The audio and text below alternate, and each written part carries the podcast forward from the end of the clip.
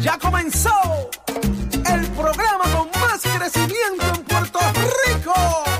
¡Vámonos! Nación Z por Z93. Somos tus favoritos. Pop de elemento, aparte del tema impuesto al sol y otros puntos muy importantes análisis de tus mañanas de lo que ocurre en y fuera de Puerto Rico comienza en Nación El Z. programa de mayor crecimiento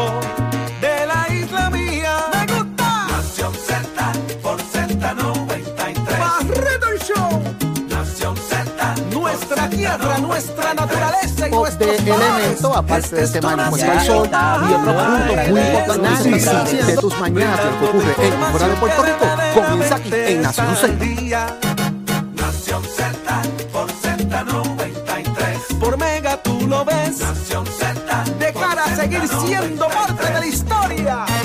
Nación De Vamos elemento. arriba Puerto Rico, vamos arriba. Óigame que llegó el viernes y arrancó Nación Z en vivo desde los estudios Ismael Rivera de Z93, 5 y 57 de la mañana, como siempre arrancando primero que nadie con el análisis que te gusta a través de Z93, tu emisora nacional de la salsa en el 93.7 FM en San Juan, 93.3 en Ponce y el 97.5 FM en Mayagüez. También la aplicación La Música nos ves y nos escuchas gratuita para que la descargues ahora mismito.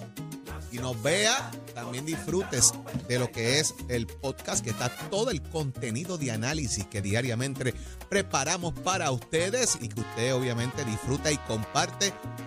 Dele compartir, mire, a toda esa información que está ahí, los amigos del Facebook, buenos días, a los que se conectan ya desde tempranito con nosotros, son parte de nuestra conversación, dele share a ese Facebook para que la gente vea también lo que usted disfruta aquí en Nación Z. Buenos días, Puerto Rico. Yo soy Jorge Suárez y aquí en el estudio está Eddie López, Tato Hernández, el Pacheco y Puerto Rico entero que se conecta con nosotros. Eddie, buenos días. Buenos días, Jorge. Buenos días a todos los compañeros, a todas las personas que están a través de todas las plataformas interactivas conectados por nosotros. Hoy viernes 20 de enero del año 2023, prestos y dispuestos a llevarles a ustedes las informaciones y el análisis que tanto les gusta. Hágase parte de nuestra conversación al 6220937, 6220937, también a través del Facebook Live y el app La Música para que vea todo lo que pasa aquí en los estudios Ismael Rivera de la emisora nacional de la salsa Z93. Así es, Eddie López, y vamos a tener aquí un programa de primer orden para ustedes viernes. Usted mire, sabemos que ya la San se arrancó. Voy subiendo y voy bajando, señores. Usted mire por ahí, ahorita hablamos de todas estas cosas, de, de lo que está pasando ya también. Pero vamos a tener aquí en Nación Z hoy nada más y nada menos que al portavoz del Partido Nuevo Progresista en el Senado de Puerto Rico y pasado presidente, Tomás Rivera Chats. Vamos a hablar del contrato de energía, vamos a hablar de unas cuantas cositas que están pasando, así que pendientes, que ya me invito, está aquí Tomás Rivera Chats. Eddie López, ¿quién viene para análisis? Como todos los viernes va a estar con nosotros el ex secretario del Partido Popular Democrático y ex representante, el amigo Carlos Bianchi Anglero, y el ex candidato a la alcaldía de San Juan por el Partido Independentista Puertorriqueño, Adrián González Costa. Vamos a hablar acerca de cómo va a darse la discusión del Código Electoral en el Senado de Puerto Rico, que se anuncia que la Comisión de Gobierno le dará paso a esa discusión, y también los ascensos que van a recalibrar los exámenes que se tomó de ascenso a la policía para los puestos de sargento y pudieran entrar hasta 264 oficiales adicionales con su rango eh, de acuerdo a una determinación del juez Besosa. Hablaremos de eso con ellos. También vamos a tener por ahí a Tomás Torres Placa, que fue la única persona, Eddie, que lo vamos a discutir ya mismo, que le votó en contra eh, al acuerdo En la Junta de, de- generación en la Junta de Autoridad de Energía Eléctrica. Vamos a ver eso ya mismito, va a estar con nosotros y también tendremos algunos temas para analizar con el compañero Jorge Colbert, todo y mucho más aquí en Nación Z, que va a comenzar de inmediato con el análisis de las portadas Porque todo es culpa de Colbert. de Golver Colbert. Así que vamos a las portadas de inmediato eh, que llegan a ustedes gracias como siempre a Precision Health. Eddie López, Precision Health Centers te presenta la portada de Nación Z. En Precision Health Center le cuidamos de la cabeza a los pies. Bueno, resulta y acontece, Eso también es culpa de. Eso también es culpa de Colbert, usted no se preocupe. Resulta y acontece, señores, estamos en vivo, está, tú sabes cómo es esto. Que la compañía que bien tuvo a realizar la obra del puente atirantado, en este caso Las Piedras Construction, eh, hizo un reportaje, le dio un reportaje eh, al periódico El Nuevo Día, donde en esta entrevista dicen que ellos admiten y sabían que el puente estaba incompleto, el famoso puente atirantado de Naranjito y que ellos le dijeron en gran medida también al gobierno de Puerto Rico, en este caso a la administración del exgobernador eh, Aníbal Acevedo Vila, eh, al director, en ese caso de la Autoridad de Carreteras, Luis Trinidad Garay, que esto no estaba listo, eh, que faltaba todavía cosas que atender del puente, amarrar tensores, bregar con lo que es el overlay de las losas y otros elementos técnicos. Pero eh, que pues obviamente ellos firmaron una carta eh, de relevo que también sale en el documento que presenta el Nuevo Día, el relevo de responsabilidad eh, acogido por la Autoridad de Carreteras y Transportación para que no haya una demanda por un tercero, si pasa con el puente, entre otros elementos. El gobernador Acevedo Vila dijo que él no tiene problemas con que se investigue todo lo que ocurrió ahí, ellos dicen, de hecho, que nunca hubo una comunicación de presión por parte del gobernador como que avancen, que quiero inaugurar eso. Así que está sobre el tapete todo este tema. Ellos también dicen que en ningún momento, y que, ¿verdad? Porque hay un poco de reportaje, el tema del cartón, que mientras ellos estuvieron allí nunca se usó cartón para rellenar nada, que preguntaron dónde que estaba el cartón y que no le han dicho, mira, es en tal sitio o en más cual, eh, pero esas son las expresiones que hace eh, los directivos de las Piedras Construction, en este caso Pedro Cuco Feliciano, quien es el presidente, y el ingeniero Tomás Mortalvo, que es el vicepresidente de eh, las Piedras Construction. Y han dado su explicación de que ellos hicieron su parte y que venga la investigación que venga, Eddie. Eh, ciertamente estaba esta preocupación por unas expresiones del exgobernador Acevedo Vilá inicialmente de que la compañía era quien no estaba en cumplimiento para la fecha que se habían comprometido a entregar el puente y que era la compañía, el contratista, quien tenía prisa y no la, y no la administración de turno para eh, poder eh, entregar la obra y, eh, ¿cómo se llama? La, la, la cuestión, la, ceremonia de apertura, porque si no la multa iba a ser considerable, iba a ser en los miles de dólares. Eh, y eso eh, fue de las primeras expresiones que hizo el gobernador Acevedo Vila. Luego se ha venido trayendo el asunto de que había unas certificaciones de que el puente estaba en mal estado eh, y que no se hizo nada para repararlo a tiempo o para reclamarle al contratista a tiempo. Eso son, ¿verdad? Son diferentes cosas, diferentes fallas que hubo sobre, sobre la marcha. Pero lo que está trayendo el contratista aquí es algo distinto. Él dice, oye, no lo habíamos terminado. No lo habíamos terminado y se lo notificamos a carretera. Y carretera pudo haber tomado una decisión ahí en un momento dado.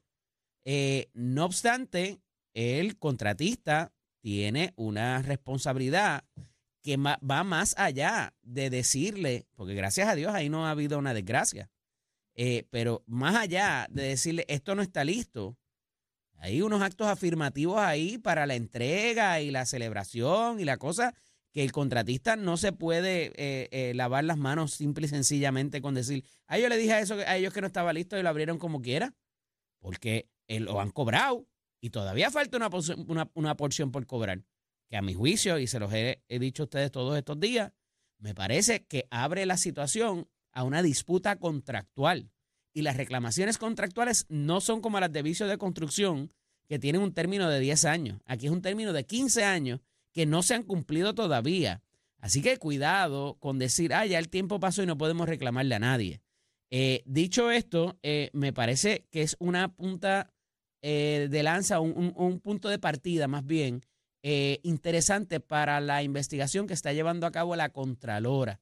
De quién sabía, quién tenía las informaciones, dónde estaban los documentos, quién ignoró documentos, quién no hizo por omisión, quién no hizo lo que tenía que hacer en el momento dado para que este, e, esta obra costara lo que costó y que no se hiciera bien.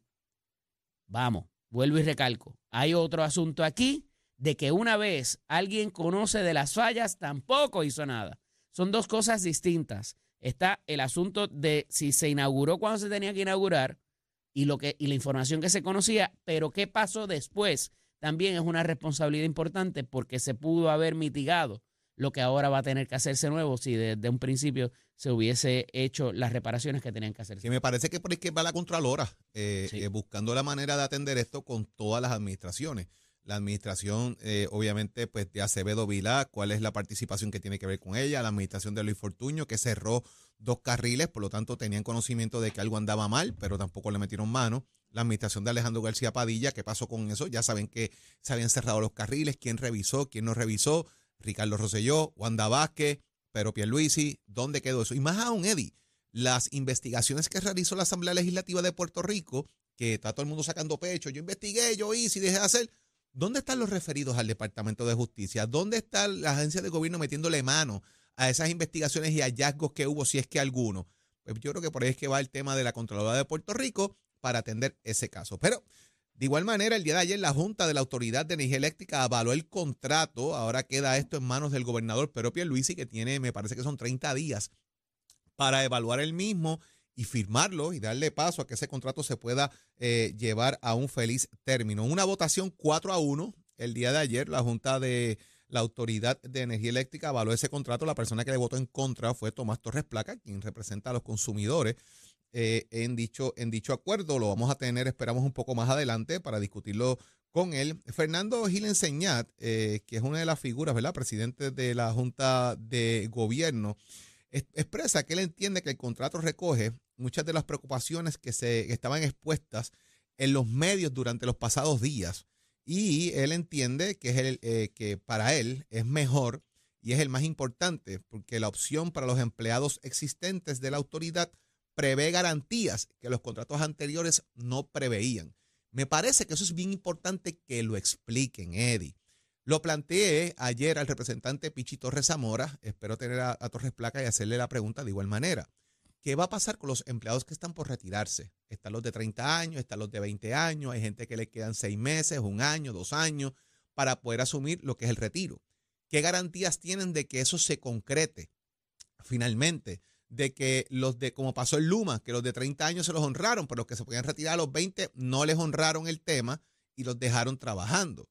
Eh, ¿Cómo se puede manejar eso? Las garantías que tienen estos empleados, la seguridad que pueden tener esos empleados, quedarían entredicho, se repetirá la historia o tomaron eh, previsiones para atender este tema. Vamos a ver qué pasa con esto y, y quién nos puede aclarar esos puntos, porque todavía pues hay un grado de secretividad, porque la ley así lo provee del contrato, pero muchas preguntas por contestarse, Di López. Ciertamente, eh, a- otra parte importante es el asunto de los retirados ya también, Jorge. Eh, que Correcto. se les debe eh, unas cantidades de dinero que son las aportaciones que debió haber hecho el patrono eh, y que va a pasar también porque el fondo de pensiones está eh, cogiendo un golpe brutal con toda la gente que hay.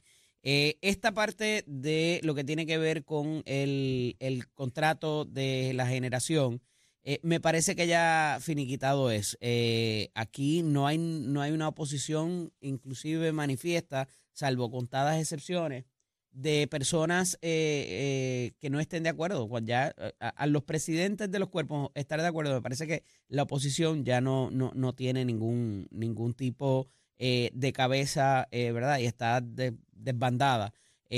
No obstante, es importante, y recalco lo que decíamos desde el primer día, porque este contrato tiene unas garantías que el de Luma no tiene. ¿Por qué no se les pusieron? O sea, y no estamos hablando de que es que este es el contrato de hace dos años o tres años que se firmó, el que se acaba ahora mismo de, de- de- de rehacer, ¿verdad? El, el suplementario. ¿Por qué no hay esas métricas? ¿Por qué no hay esa seguridad para los empleados? ¿Por qué no hay esa seguridad para la factura? Eh, levanta, ¿verdad? Y, y- hay que ver también que nos va a decir eh, Tomás Torres Placa eh, a esos efectos de por qué las diferencias entre una contratación y la otra, además de los señalamientos que hay contra el, el privatizador eh, en cuanto a la compra del combustible, así tiene conflicto, eh, porque este, no podemos olvidar, este contratista ha sido, ha estado en la candela por esas, esos alegados conflictos de intereses desde que primero se estaba ideando esto, porque fueron contratados para hacer todo el andamiaje eh, de la subasta, después ellos se llevaron la subasta, después ellos son los que se venden el gas, después ellos eh, trajeron, proveyeron para, para quedarse con, con el asunto también de la generación. ¿Y qué va a pasar con las otras plantas? ¿Van a tener un monopolio de verdad o, van a o vamos a tener alguna alternativa que no sea con New Fortress? Todo eso queda por verse todavía y me parece que es importante. No obstante, ya la, la situación de la generación se va, se va y se fue. Ese tema del monopolio va, va a dar de qué hablar también. Porque Claro. fíjate que se, se dice que la autoridad energética es un monopolio, pero vamos a privatizarnos para traer otro monopolio. Eh, eso, va- vamos a ver qué pasa, vamos a ver qué pasa con eso y lo, lo discutiremos con Tomás Torres Placa. Que particularmente aquellos que les gusta compararlo con el asunto de los celulares. Eh, la cosa. Esto se parece más a cable TV, que en un momento dado la isla, siendo privatizadores, se garantizaban el municipio, el, el mono- el monopolio entre tres, cuatro compañías. Y- pero to- tenías opciones. No, Lo que te antes quiero no. decir, o Ahora, sea, cuando llegaron las satelitales, sí. Por eso, pero fíjate que aquí se trabajó el, mon- el monopolio principal de dos compañías de cable, o tres creo que eran. También el tema de, de- de telefonía, porque Ajá. era la Puerto Rico Telephone Company, no había más telefonía, ¿verdad? Y eso también te causaba un asunto. Ahora, ¿cuánta gente tiene teléfono en la casa?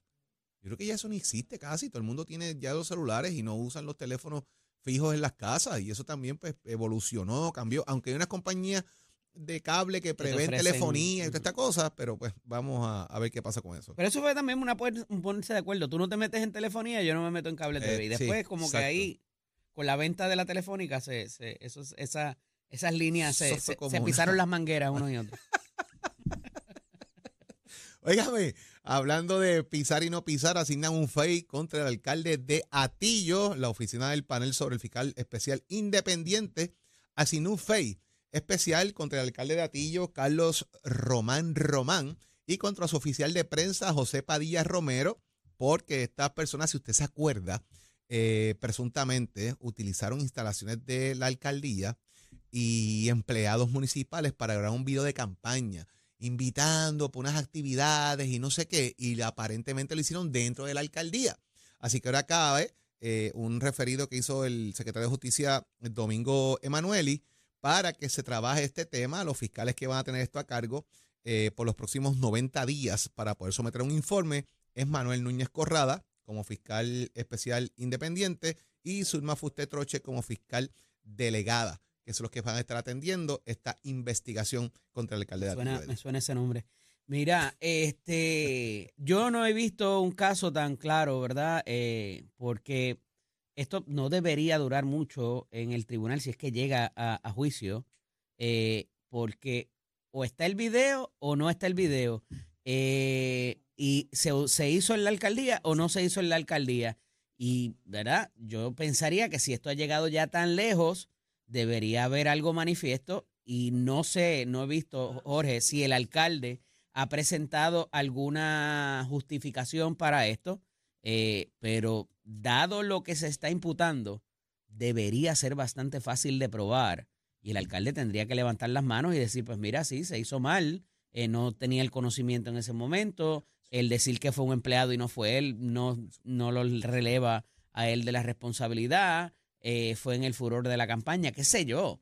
Eh, pero me parece muy complicado defenderse de lo que se le está imputando si es que en efecto fue así y no, no sé cómo ha llegado tan lejos eh, en términos de que eh, de, de lo que se imputa y lo que eh, verdad de, lo, de lo que pudiera decir para justificar o defenderse no sé no, no sé cómo tú lo ves Jorge. Yo, yo- es un caso, ¿verdad? Porque es que el video está ahí eh, y la cosa hay que ver, ¿verdad? Eh, y volvemos, es un tema de presuntamente, alegadamente, porque hay que darle el beneficio de la defensa y lo demás.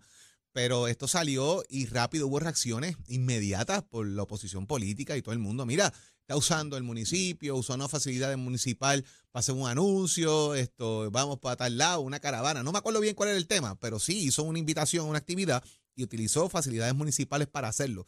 Si lo grabó con un teléfono, si lo grabó con no sé qué, pero obviamente pues utilizaron una facilidad municipal que es lo que se presume y se alega, utilizaron facilidades municipales, un empleado del municipio en horas laborables, ta, ta, ta, ta. Pues eso es lo que tiene que explicar ahora y para eso pues se le asignó entonces de igual manera el FEI para que lo pueda atender. Eddie López, ayer también el juez Anthony Cueva dijo, ah, ah, mire, lo que el municipio de San Juan está proponiendo eh, es que usted no pueda montarse en una guagua del municipio, en un transporte del municipio, con un arma de fuego. Pues saben que sí, es constitucional. Al lugar la moción de desestimación del municipio, no hay break con el tema de montarse en un vehículo municipal con un arma de fuego. De hecho, el juez, eh, de hecho, cuando se notificó en mi cuenta de Twitter, pues estuvo rapidito la notificación del juez. Si usted estaba pendiente de eso, pues sabe que se zumbó inmediatamente. Nos hicieron llegar la información. El juez estableció un punto bien importante en la discusión de ayer. Y era, ¿usted quiere llegar a San Sebastián con un arma de fuego? Pues use un Uber o use un transporte que no sea eh, eh, del municipio, o camine, o qué sé yo, vaya en jet ski, estaciones allí en el morro y suba a pie, no sé. Hay formas de transporte hay, que usted llegue de otra manera, pero no tiene que usar el transporte municipal. Y una pregunta que me estuvo sumamente interesante por parte del propio juez fue preguntarle al abogado de Codepola y al presidente de Codepola de igual manera eh, si ellos estaban en el tribunal de San Juan. Y ellos dijeron que sí. Y les dijo, ¿y ustedes entraron con sus armas de fuego ahí? No, juez, no se puede. ¿Por qué no se puede? Pues porque al tribunal no se puede entrar con armas, hay que dejarlas en un locker, guardadas, bajo custodia. Ah, porque hay una regla, ¿verdad?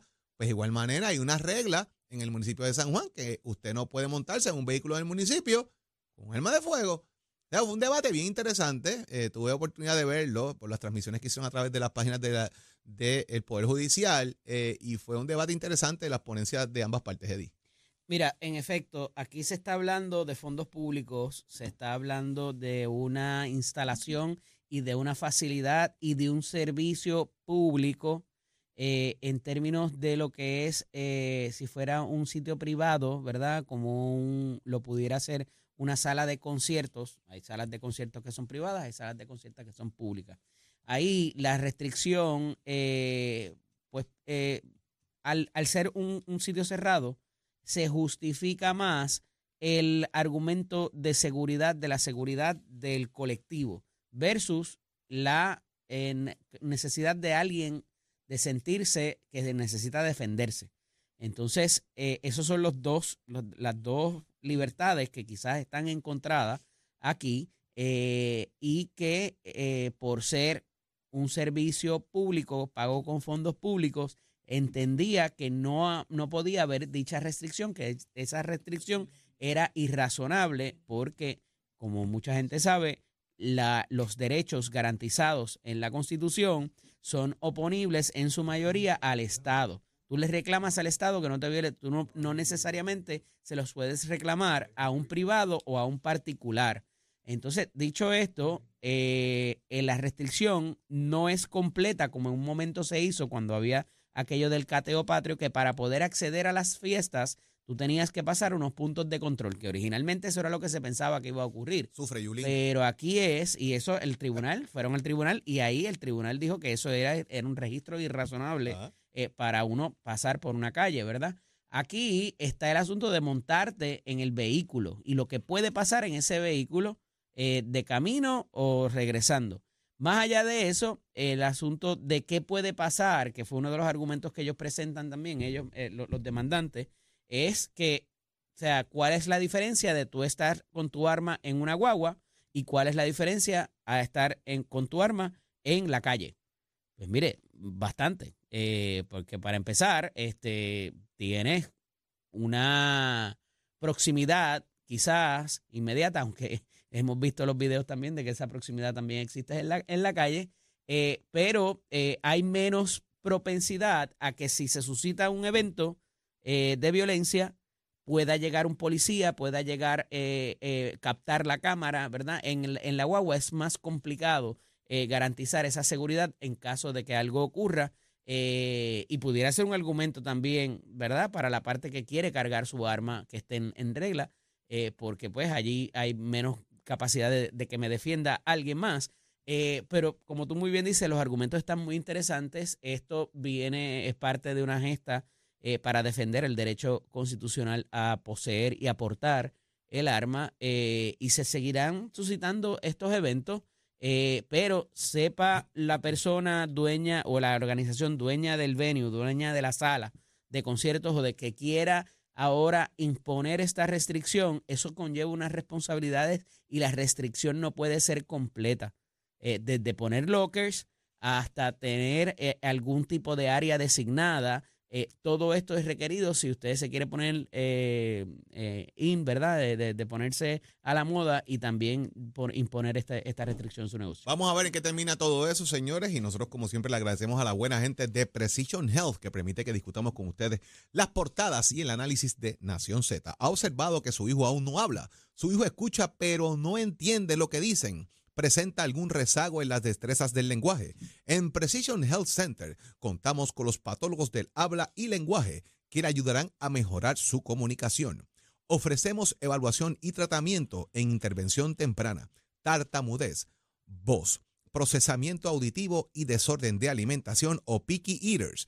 Llámenos al 787-333-0698, 333-0698. Aceptamos la mayoría de los planes médicos y Advantage. En Precision Health contamos con más de 20 centros alrededor de toda la isla. 787-333-0698. Y ya está listo, presto, dispuesto.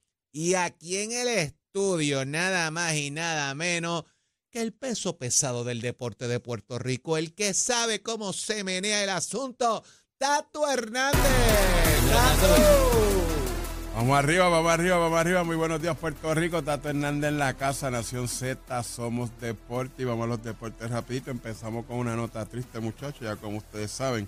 Y es a través del presidente de la liga y la Liga de Béisbol de Puerto Rico, Roberto Clemente, donde se nos habla de, en honor a también, hablando de la Junta de Directores y los dueños de franquicia, que ya no está con nosotros, el gran es Grandes Ligas, Adalberto Berto Peña, gran jugador que estuvo en Grandes Ligas de del 81 al 87 con los Astros de Houston, jugó aquí en Puerto Rico con equipos como los Criollos de Cagua, Indios de Mayagüez, los Metros de San Juan, pues lamentablemente pues falleció ayer, así que a toda la familia del Berto Peña, pues nuestro más sentido pésame, pero como dicen los gringos, el show tiene que continuar y vamos a continuar con la serie final a nivel del béisbol de Puerto Rico. Estos empates, una a una, con la serie nivelada. Hoy se juega en Carolina, señoras y señores. Así que ya usted sabe, todos los caminos conducen para allá. Gigantes de Carolina versus Indios de Mayagüez. Eduardo Guzmán, dirigente de Carolina, dice, para nosotros es perfecto llegar a comenzar una nueva serie. Maco Olivera dice, tenemos que calmarnos un poco en la caja de bateo, en especial con corredores en base. Y esta información que se entera a través de Medtech, que auspicia este segmento y te dice que ya estamos ready para la matrícula que comienza en febrero 2023. Usted puede llamar al 787-238-9494 compara facilidades de equipo. ¿Usted le gusta la jalatería y pintura? Es una vueltita por el recinto de Vega Baja para que usted vea las facilidades y equipo que tenemos. Recordando llamar al 787-238-9494. Oiga, chero, it up, my friend. Buenos días, Puerto Rico. Soy Manuel Pacheco Rivera con la información sobre el tránsito. A esta hora de la mañana se mantienen despejadas gran parte de las carreteras a través de toda la isla, pero ya están congestionadas algunas de las vías principales de la zona metropolitana, como la autopista José de Diego entre Vega Baja y Dorado. Igualmente en la carretera número 2, en el cruce de la Virgencita en Candelaria, ambas en Toa Baja, así como algunos tramos de la PR5, la 167 y la 199 en Bayamón. Además, la autopista Luisa Ferré en Caguas, específicamente en Bayroba y la 30 entre Juncos y Gurabo. Ahora pasamos con el informe del tiempo. Buenas noticias para los que van a participar de la SANSE. Hoy el Servicio Nacional de Meteorología pronostica para hoy clima generalmente tranquilo con actividad de lluvia muy limitada. Se esperan algunos aguaceros breves en el oeste, pero no muy significativos. Las temperaturas durante el día estarán en los medios 80 grados en las zonas costeras y en los altos 70 grados en la zona montañosa. El viento estará generalmente del este de 12 a 15 millas por hora, con algunas variaciones a causa de la brisa marina y ráfagas más fuertes en las zonas costeras. En el mar las condiciones comenzaron a mejorar, sin embargo se espera oleaje de 4 a 6 pies para las aguas del Atlántico, por lo que se mantiene en efecto la advertencia para operadores de embarcaciones pequeñas. Se anticipan olas rompientes para la costa norte de Puerto Rico y Culebra y además se estableció una advertencia de resacas y corrientes marinas para el norte de Puerto Rico. Hasta aquí el tiempo, les informó Emanuel Pacheco Rivera. Yo les espero en mi próxima intervención aquí en Nación Z, usted sintoniza por la emisora nacional de la salsa Z93. Próximo. No te despegues de Nación Z. Próximo. Lo próximo es el 787-622-0937, 787-622-937. ¿Eres tú que te vas a comunicar acá a Nación Z? ¿Estás o no de acuerdo con que se privatice la generación de energía en Puerto Rico? ¿Qué va a pasar con esto? ¿Estás de acuerdo con la secretividad del acuerdo? Déjanos saber, llámanos ahora aquí a Nación Z.